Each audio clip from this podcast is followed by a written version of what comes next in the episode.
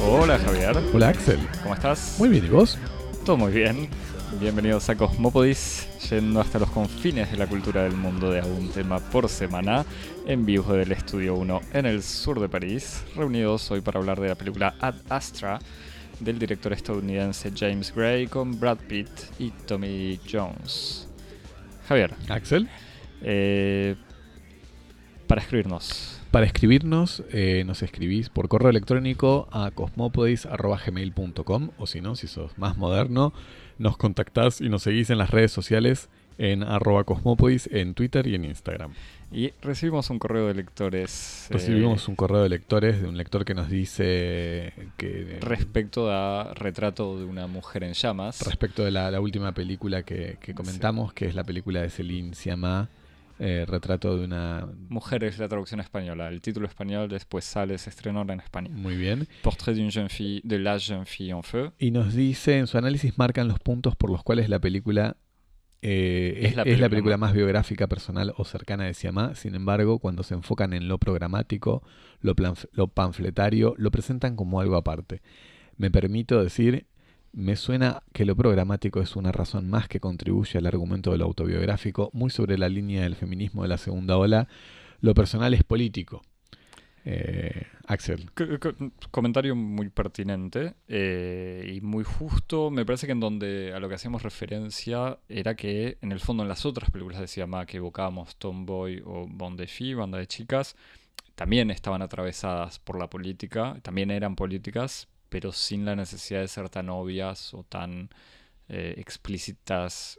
Digo explícitas, tan exagerados o subrayados algunas metáforas políticas, me parece. Porque no es explícita, ¿no? Tampoco. Exactamente. Y también lo que nos interesó es el desplazamiento al drama histórico en una película que es tan personal y que va en cierto sentido como a contracorriente de una cierta tendencia eh, de autores que interpretan este, este, este, este, esta idea de lo personal es político en el modo de cultivar ciertos registros como la ficción o la autoficción o la ficción autorreferencial y que se toma otro, otro camino y lo hace entonces de un modo oblicuo a través del drama histórico. Así que eso es lo que nos parecía. Pero, gracias por el agradecemos mensaje. el, el comentario. Agradecemos y agradecemos cualquier tipo de mensaje. O sea, no tienen que ser comentarios ultra desarrollados y argumentados. Puede ser simplemente un ping-pong así de, de, mensajes. O saludos, felicitaciones o críticas.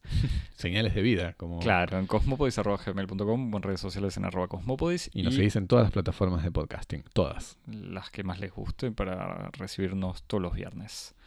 Javier, fuimos al cine para ir más allá. Fuimos al cine, volvemos al cine y fuimos a ver Ad Astra. Eh, Axel, yo sé que sos un Yo, yo en general tra- yo en general traduzco todo, pero un esta no quise traducir porque es latín en el título en inglés, pero es hacia las hacia estrellas. las estrellas, la última película del director. James Gray.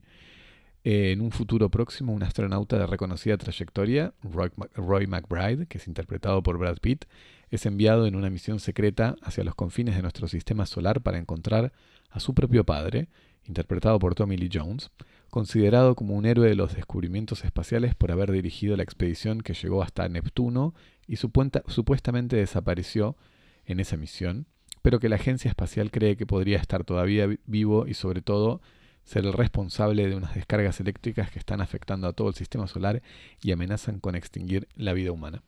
El personaje encarnado por Brad Pitt, astronauta modelo reconocido por su frialdad y perfeccionismo, deberá llegar tan lejos como su padre, igualarlo y al mismo tiempo no caer en sus mismos errores, superarlo, vencerlo, salvar al mundo y casarse, tal vez no con su propia madre.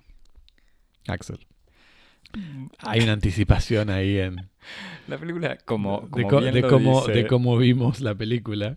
co- como bien lo dice ese, ese excelente resumen, eh, la película está marcada, digamos, tiene dos líneas. Una es la parte de la vida en el, no sé la vida, pero la vida en el espacio, este espacio eh, que en la obra de James Gray, yo digo la obra, pero lo único que vi fue su película anterior que eh, se desarrollaba en la jungla amazónica, eh, tiene este talento para mostrar estos espacios hostiles, diferentes y sacar a un hombre de la civilización de la Gran Bretaña de principios del siglo XX y mandarlo a, a, la selva, o en este caso un hombre de un futuro cercano y mandarlo al espacio. O sea que antes quiso hacer su Herzog y ahora quiere hacer su Tarkovsky. Eh, sí, ya, ya, volveremos a esas comparaciones, pero sí. Eh, porque en el fondo, esto también lo leí igual para adelantarnos. Por ejemplo, leí que había gente que comparaba esta película con eh, Apocalypse Now. Mm. O sea, en realidad incluso diciendo explícitamente que se habría inspirado de la novela eh, de Jack London, eh, El corazón de las tinieblas. Em, y obviamente la otra línea que marca de manera bastante clara eh, la película es el, el drama edípico sí, digamos, atravesado por una lectura pseudo psicoanalítica o medio retomando, obviamente, esta tensión entre padre e hijo, padre que hijo que tiene que superar y matar simbólicamente o eh, en serio al padre, sabiendo que el, personaje no sabe lo que va a tener que hacer con su padre.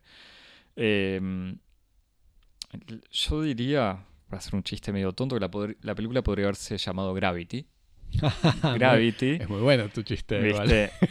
Por un lado, es la gravedad que hace caer a Brad Pitt en la, en la, primera escena, porque la película empieza con un Brad Pitt cayéndose de una estructura muy alta.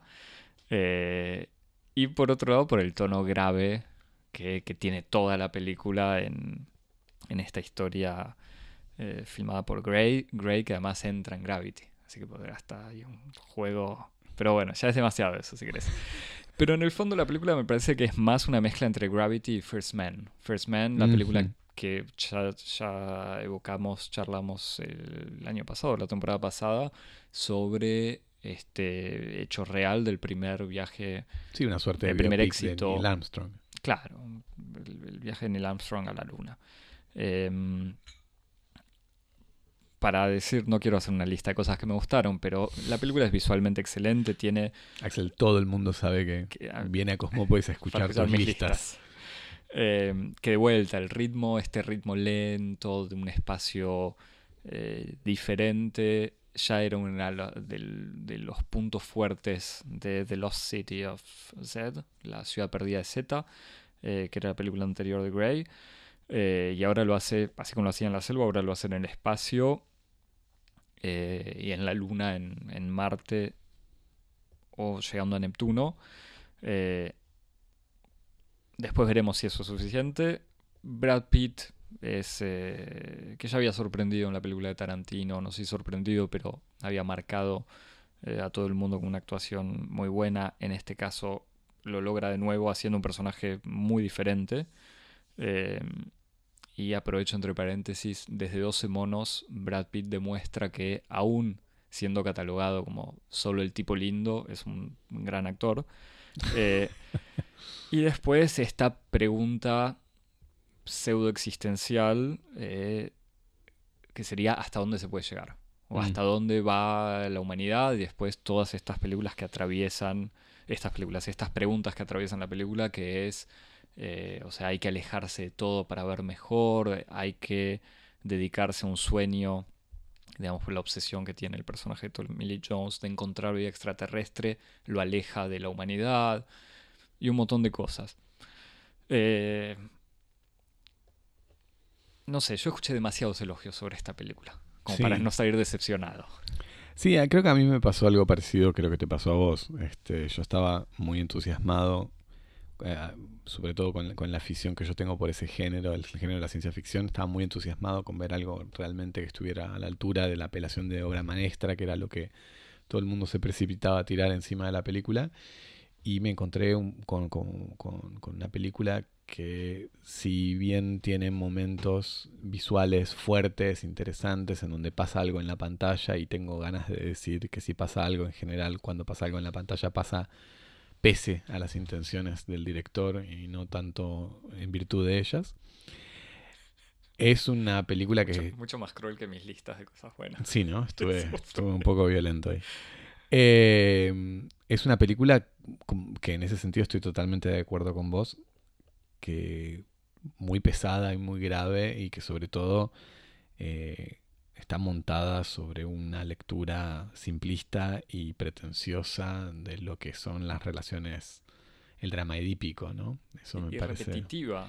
Sí, sí. Eh, cuando pensaba cuando veía cuando veía la película que tiene algo un poco un poco escolar, un poco en inglés está esta palabra que es como sophomoric, ¿no? Como es la el Exacto, como de de, de, de, persona muy joven y pretenciosa y, que está intentando hacer como una especie de deber o de ejercicio de comparación con, con sus grandes referencias, pero que en vez de hacerlo a través de una apropiación, de un estilo, de un gesto, eh, lo hace casi bajo un modo paródico.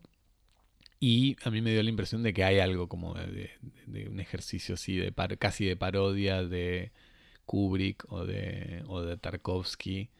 Y por eso es que vos viste la, ciudad perdida de Z. Me pregunto si hay también habrá como una especie de, de ejercicio así de medirse con, con, los grandes este, artistas que exploraron la experiencia del pionero y del aventurero, ¿no? como Herzog, este, y la experiencia de la selva como una experiencia de, extrañamiento de, la subjetividad o, de la humanidad.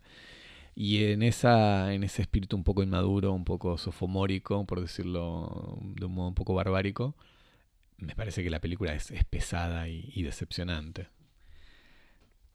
Cuando mm, Sí, yo, no quiero, o sea, no es que no, quiero decirlo así, pero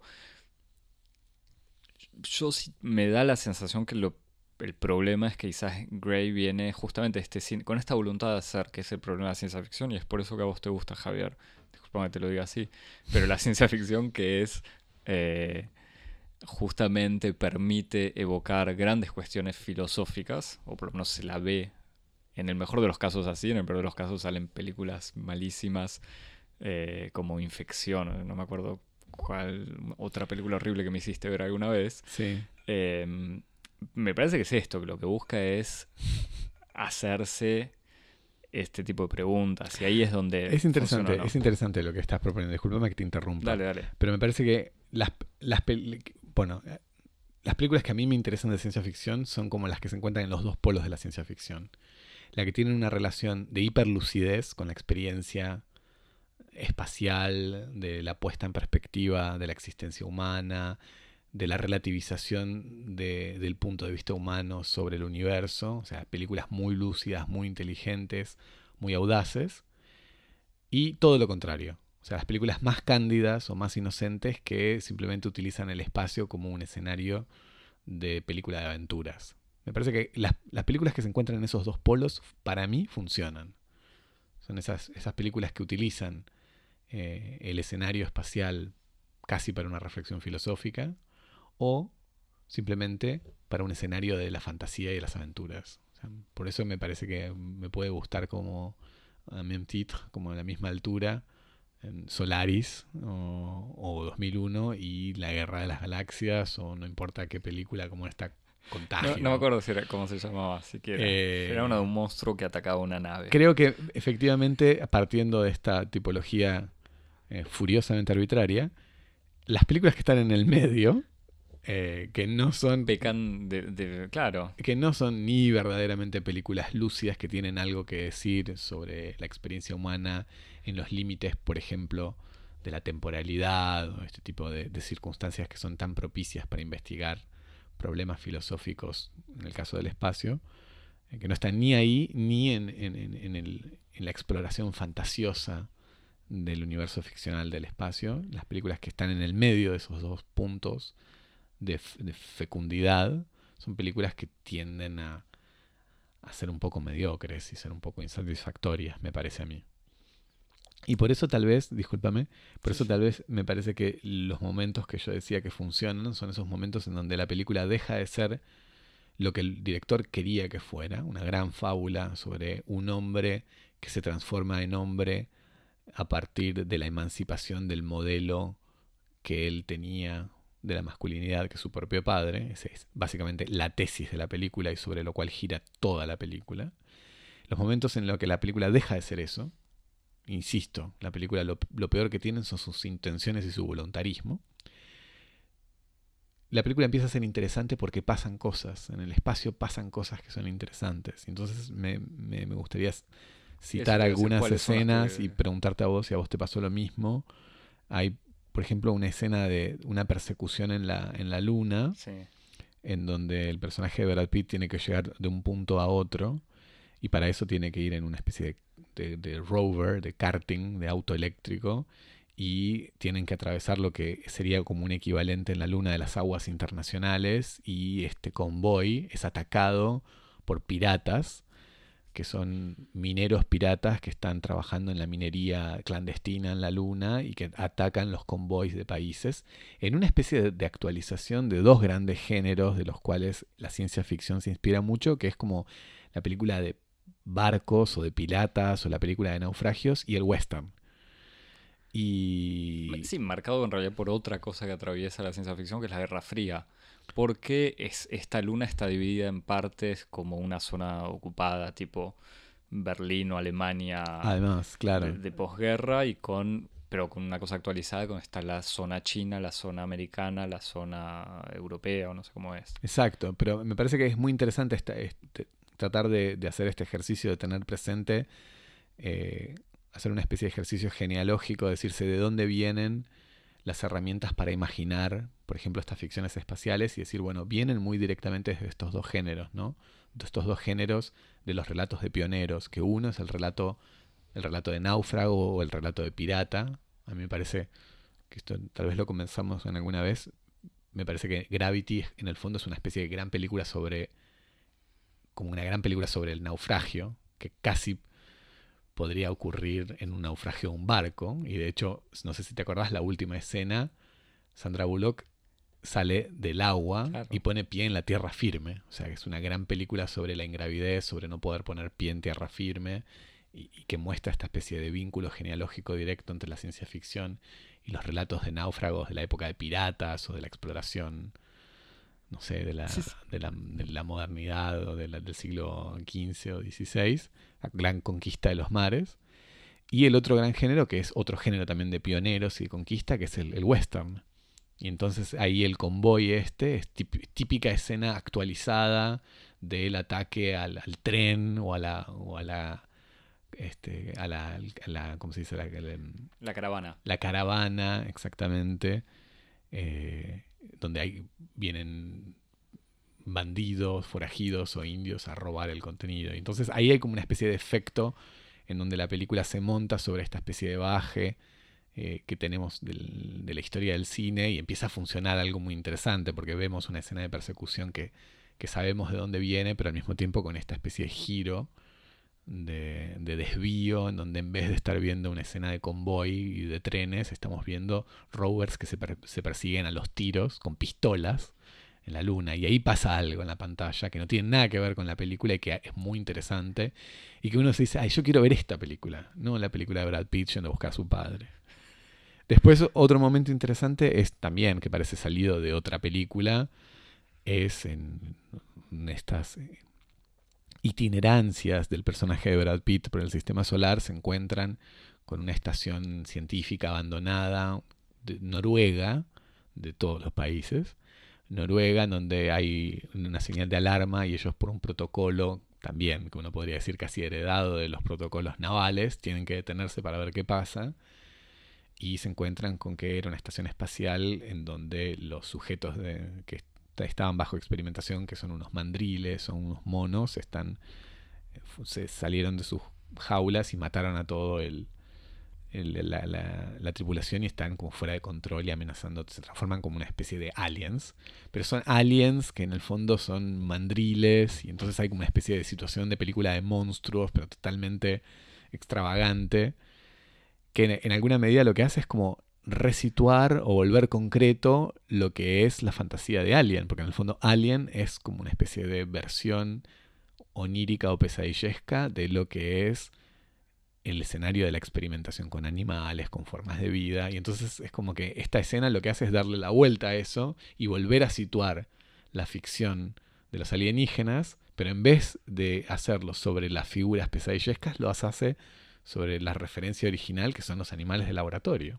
Y entonces ahí también pasa algo como interesante, extraño.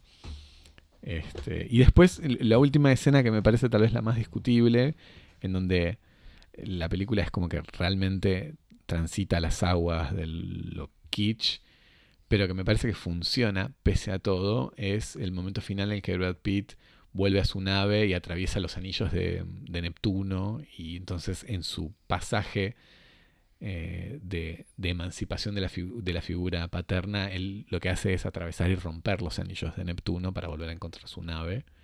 Y hay algo ahí en esa especie de flotación, de desplazamiento en el vacío y de, de pasar un velo, como una especie de, cortina muy frágil, pero al mismo tiempo eh, cuyo pasaje es irreversible, que rompe algo, que, perturba algo y que son estos fragmentos de hielo que son desplazados por la trayectoria de Brad Pitt, que tiene como una especie de encanto, así un poco casi, si querés, hasta coreográfico, pese a, la dimensión extremadamente lurda de su significación metafórica. me parece que esas son, claro, exactamente, que son como tres escenas que uno dice, ah, bueno, pese a estas intenciones y esta mano pesada del director, son interesantes porque pasa algo como imagen ahí en la pantalla, más que como eh, tesis eh, sobre las relaciones entre los padres y los hijos, por ejemplo. Sí, es que eso, si querés, yo se lo voy a atribuir a, a, cierto olfato de Grey que pasaba en, en La ciudad perdida de Z. La diferencia con Herzog, si querés, es que era una película de exploración, pero cortada. ¿Quién es Kinski en la película? De... Bueno, justamente Kinski, no hay, no hay un Kinski, eso es lo que le falla, ni me acuerdo el nombre del actor, no lo reconocería. sé que está, eh, ¿cómo se llama? Robert Pattinson actúa de su asistente y el niño, el niño, el, joven que hoy en día hace de hombre araña en las pelis Marvel, creo que entre la primera hombre araña o, su primera aparición y la segunda, actúa ahí de hijo. Em, la, diferencia con, con eh, o con Aguirre, eh, ponele, es que no es un torbellino hacia la locura, sino es estar en la selva y unos cortes de vuelta a la civilización. Era, hay como diferentes expediciones. Ya que en el fondo no hace lo mismo, pero también tiene este ritmo lento cortado por estas escenas de acción eh, que justamente no, no es que las evocas porque son las, los momentos divertidos, pero son los momentos donde termina siendo más original que solamente un cineasta que dice, acá voy a sorprender a todos haciendo una película contemplativa. Sí, me, parece que efectivamente es, es, eso lo que caracteriza esos momentos. No es los momentos divertidos o los momentos donde pasa algo, donde momentos donde cambia el ritmo, no es eso lo que me parece que hace destacarse esas escenas, sino que son los momentos en los que la película deja de ser lo que el director quería que fuera. Son como el momento donde la película empieza a ser algo distinto, o se escapa al control de la intención, y eso es lo que hace que uno sienta algo, ¿no? En una película que por lo demás es bastante fría. O sea, en el sentido en el que es, tan, es tan, este, es tan pesada, tan obvia y tan, tan Sí, no sé cómo decirlo. A, mí me parece que es la obviedad porque, digamos, los planos largos eh, o las tomas de la, infinidad del universo, que igual la verdad que no me acuerdo cómo son, me, da la sensación que las, eh, las imágenes no son tan virtuosas como lo eran en Gravity. O sea, no hay ese eh, ese manejo absoluto de la puesta en escena que podía tener Cuarón. Pero igual sí es una, es, una película visualmente muy bonita, si puede decir sí, igual no, estoy tan de acuerdo con eso, en el sentido en el que me parece que ese virtuosismo que vos señalás en el caso de Cuarón... se lo critico, se lo admiro, Javier. No, no, no, pero digo que, que yo... Eh, o sea, es un virtuosismo, pero que va en la dirección eh, de la espectacularidad. Mientras que me parece que la, imagen de Adastra en ese sentido está bien orientada, o por lo menos para, mi, gusto, porque va más como en la, dirección como de la introspección lírica. Eh, y me parece que ahí hay algo más interesante que hacer que la espectacularidad de, la película de Cuarón, que en alguna medida la emparenta casi más con, un, con una atracción de realidad virtual que con una obra de arte. No que eso, no que una, extracción de, realidad virtual no sea una obra de arte, diría algunos amigos nuestros. Pero entendés a, lo que me refiero.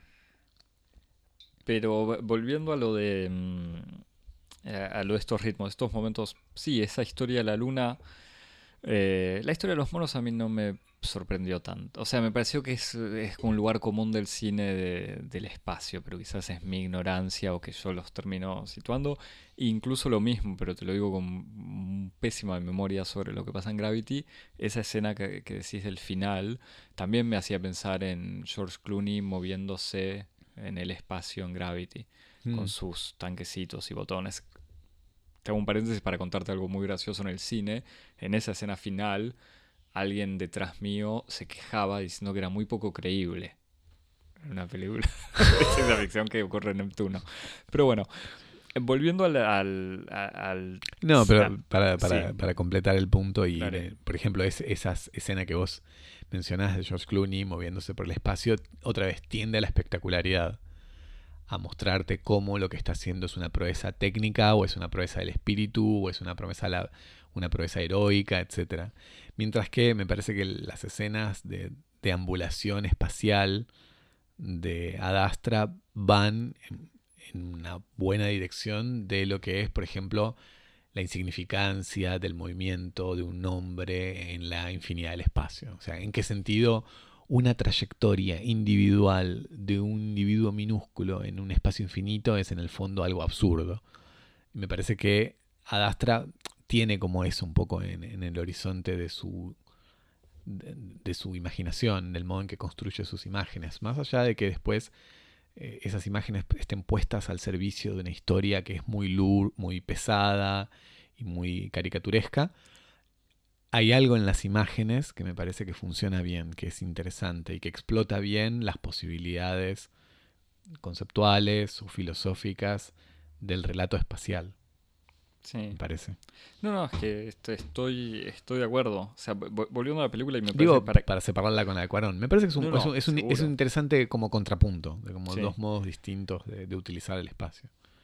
Pero para que, quede claro, por lo menos quizás me, repito un poco, pero me da la sensación que el problema acá es que todas estas películas filosóficas son como muy literales. Digamos que no es, eh, o sea, literal en lo que pasa y en el fondo que no es no quiero Solaris quizás es un ejemplo también demasiado rico como para compararla, pero son estas películas Odisea del espacio que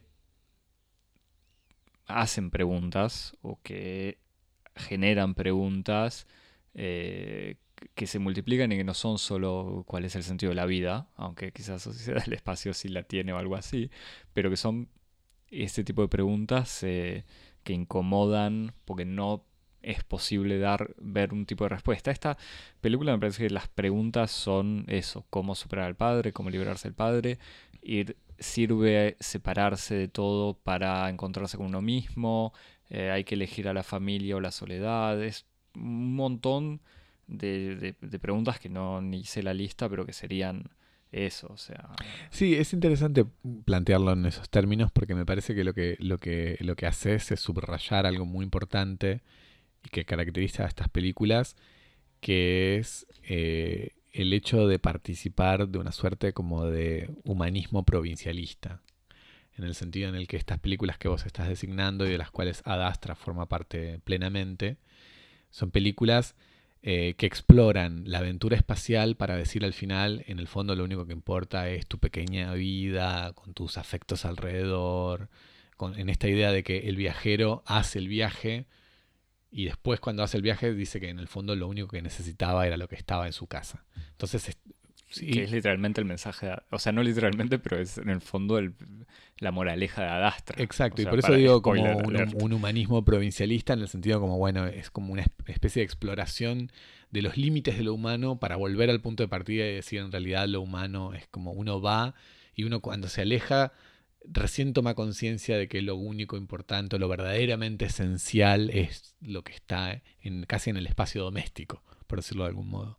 Mientras que las otras películas que uno podría designar provisoriamente como verdaderamente filosóficas, como 2001, los que intentan es utilizar el espacio como una posibilidad de pensar como un, un humanismo transhumano, un humanismo nomádico, un humanismo diaspórico, si querés, que intenta pensar justamente qué pasa con lo humano cuando lo humano acepta irreductiblemente abandonar su, hogar, abandonar su punto de partida, abandonar sus referencias. Y me parece que eso es lo como que lo que nunca nadie en el mainstream pudo asimilar del final de 2001, que es el momento en donde el personaje principal atraviesa el umbral de lo humano y entonces la película ya no puede ser una película y, la, y termina con esa especie de secuencia psicodélica en donde nada tiene sentido.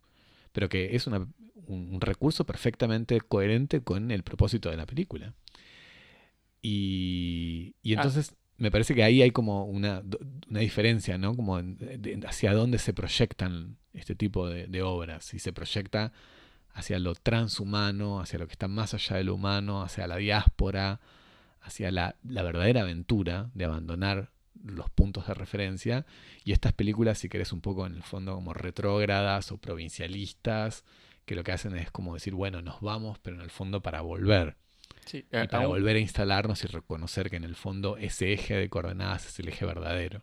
Eh, aún cuando, y es un poco lo que decías vos en esta escena de Piratas en la Luna, en esta película hay elementos que podrían haber llevado hasta esta dirección, porque eh, está la situación de la Luna que es una base entre turística y económica, está eh, en Marte también una base secreta donde hay gente que nace ahí sin conocer la Tierra, eh, pero bueno, no, no termina yendo por esos lados.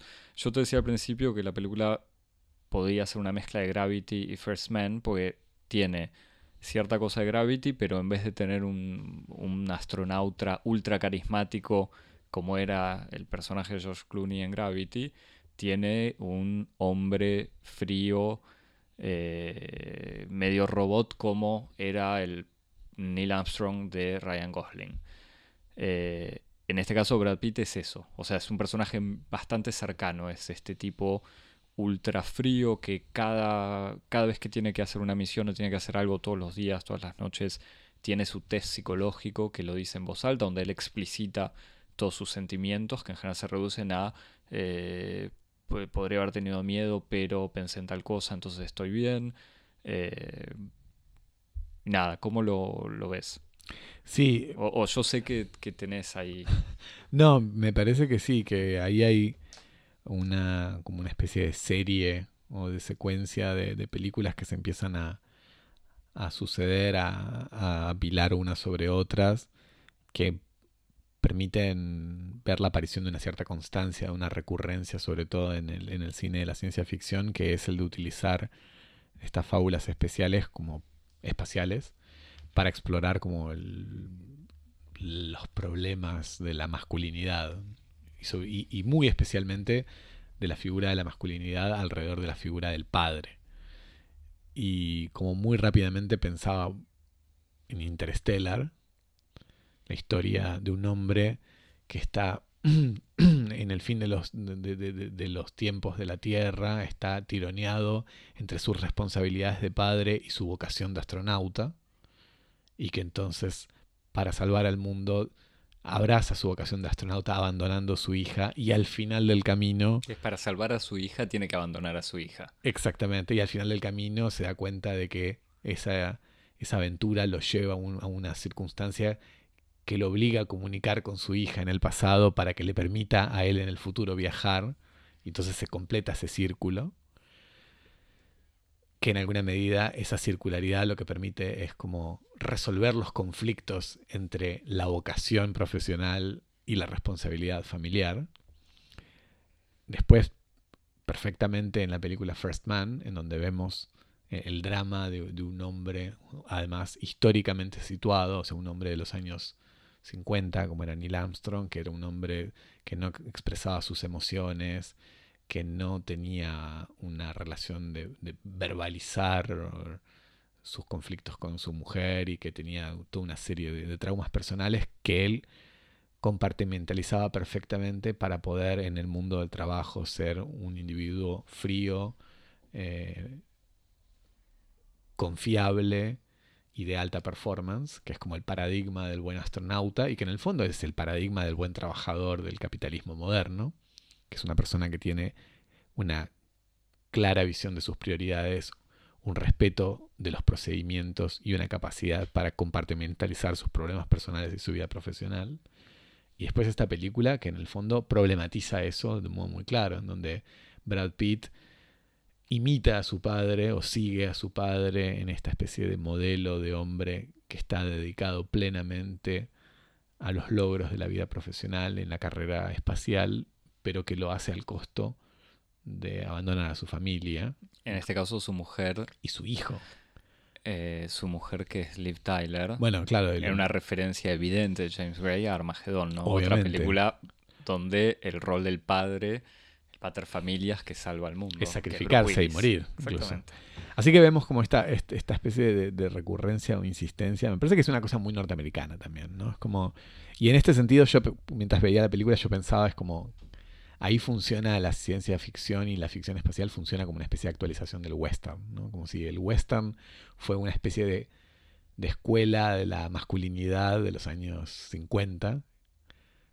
Eh,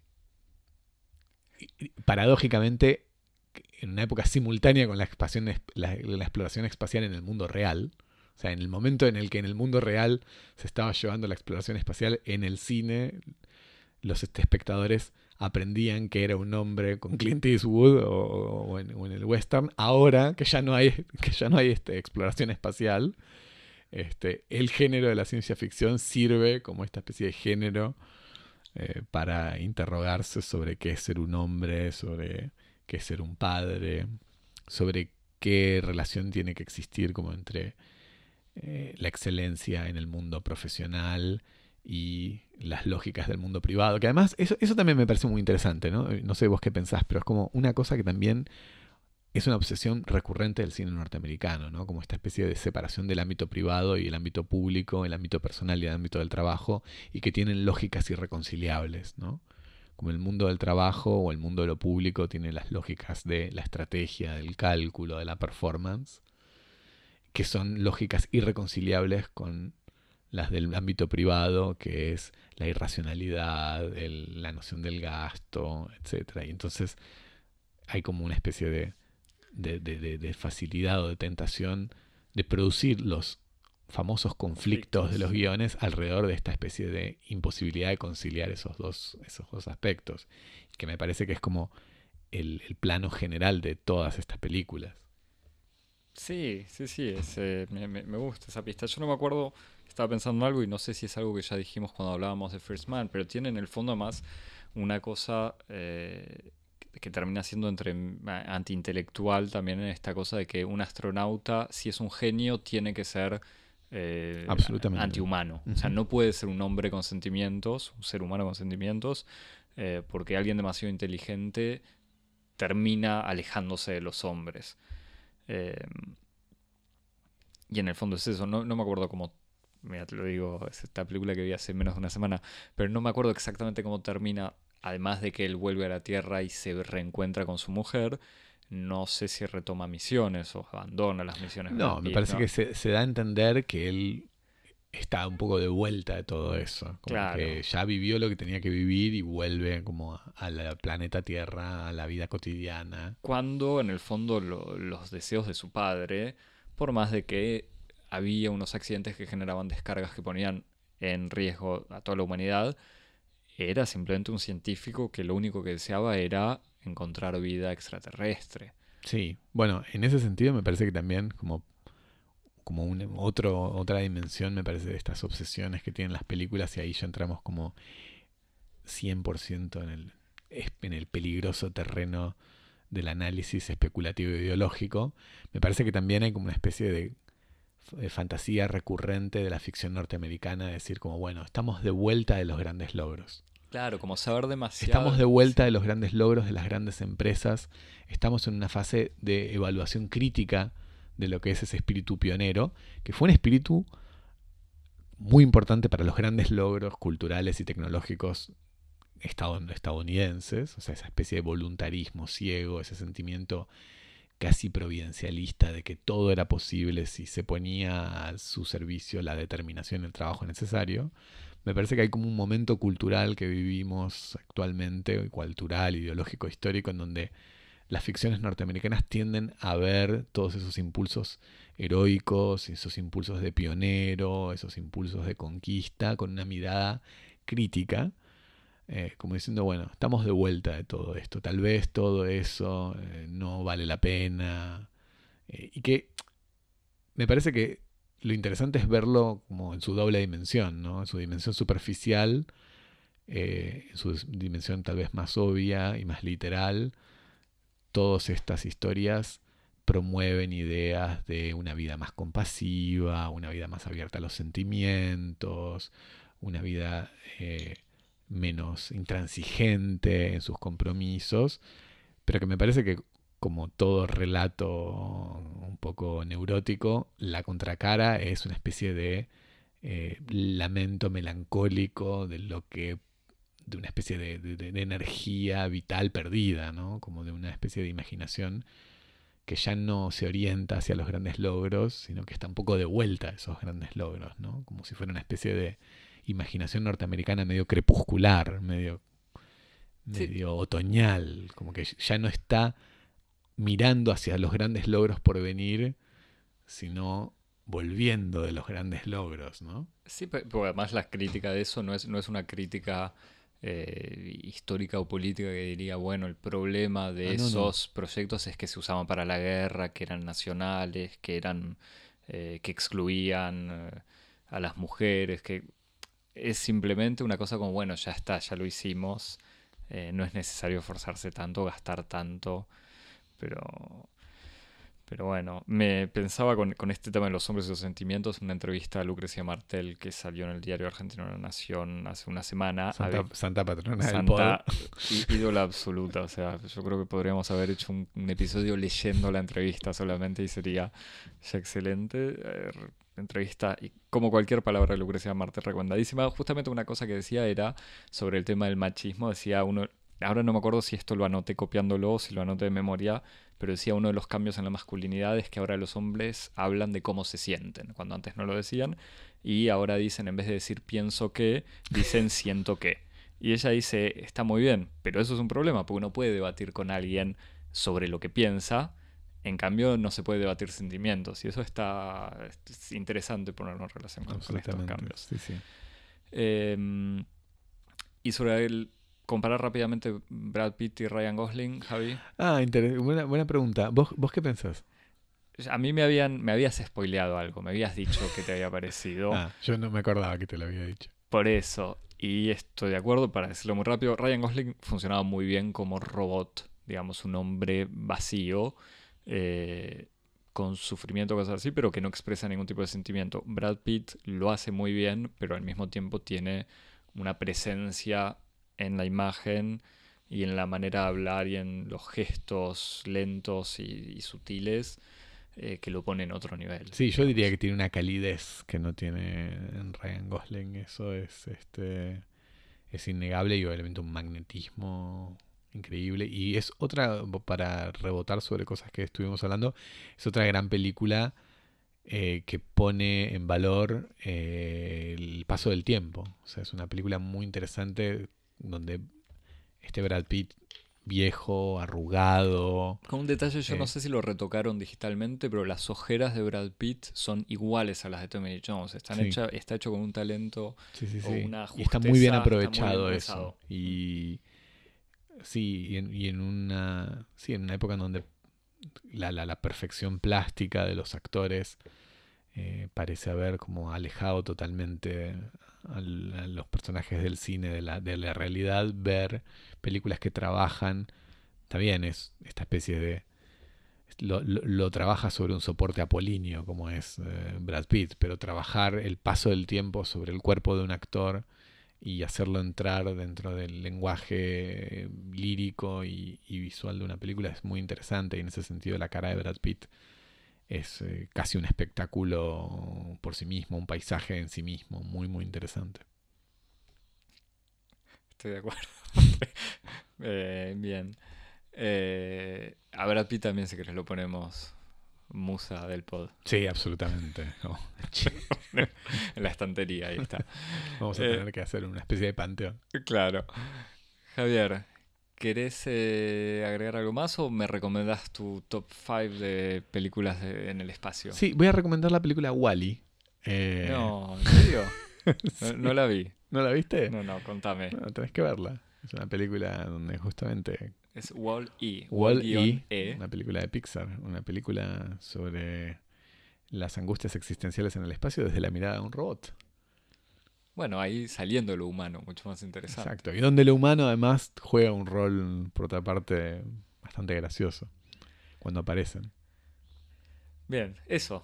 Yo creía que me ibas a decir Armagedón. Bueno, la lista No, de no, las pero bueno, cuando citamos. veas Wally vas a ver sobre todo un- una escena en donde el robot este Wally viaja por el espacio y toca con su mano los anillos de Saturno y vas a ver que en el fondo eh, James Gray no inventaste nada. Antes pasó por ahí Pixar y lo hizo mejor que vos. Buenísimo. Javier, entonces, para recomendarnos otra película de Pixar, alguna de Lucrecia Martel o alguna del espacio, Nos escribís a cosmopodis.gmail.com y nos seguís en redes sociales, En Twitter y en Instagram en arroba cosmopodis. en donde vas a likear todo lo que ponemos. Y estás atento, la semana que viene hay alguna sorpresa. Sí, sorpresita. Cosmopodis eh, va hacia otras, otros espacios. Exactamente. Eh, y te suscribís en cualquier plataforma de podcast, Apple Podcast, Google Podcast, TuneIn, Spotify, SoundCloud, Y ahí nos evaluás y nos compartís. todas. Ahí también. Eso cuantos más pulgares y estrellitas pones, más gente nos va a escuchar. Javier, hasta la semana que viene. Chau.